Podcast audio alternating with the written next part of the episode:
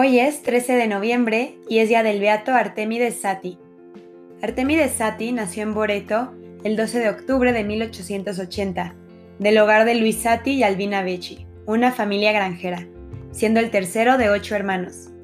Desde pequeño se acostumbró al trabajo y al sacrificio.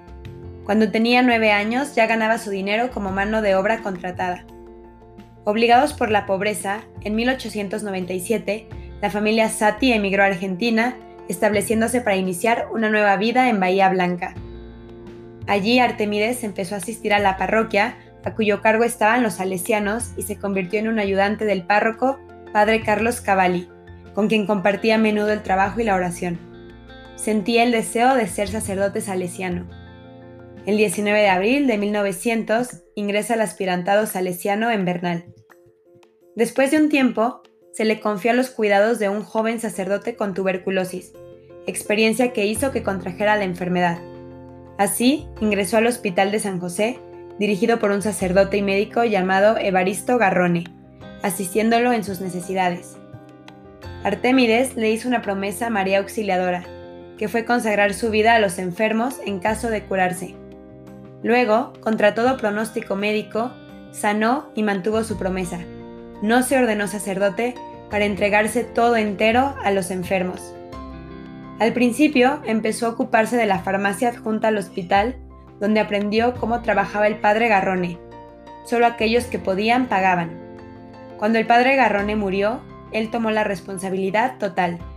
En 1908 hizo su profesión perpetua. Estaba completamente dedicado a los enfermos. La gente lo buscaba y lo admiraba. Para el personal del hospital, él no era solamente un excelente director, sino sobre todas las cosas un excelente cristiano. Así era como transcurría su día. A las 4.30 ya estaba levantado, meditación y misa, visita a los enfermos. Después salía en su famosa bicicleta a visitar a los enfermos en la ciudad. Después del almuerzo jugaba con entusiasmo un juego argentino que se llama de bochas con aquellos que se estuvieran recuperando. Desde las 2 hasta las 6 de la tarde Visitaba nuevamente a aquellos en el hospital, así como también a aquellos afuera del hospital. Después, hasta las 8 de la noche, trabajaba en la farmacia. Luego de vuelta al hospital. hasta las 11 de la noche estudiaba medicina y finalmente leía algo espiritual. Después iría a descansar, pero siempre estaba a la orden para cualquiera que solicitara ayuda. Obtuvo su diploma de enfermero y en 1913 dirigió la construcción del nuevo hospital el que muy a pesar suyo fue demolido.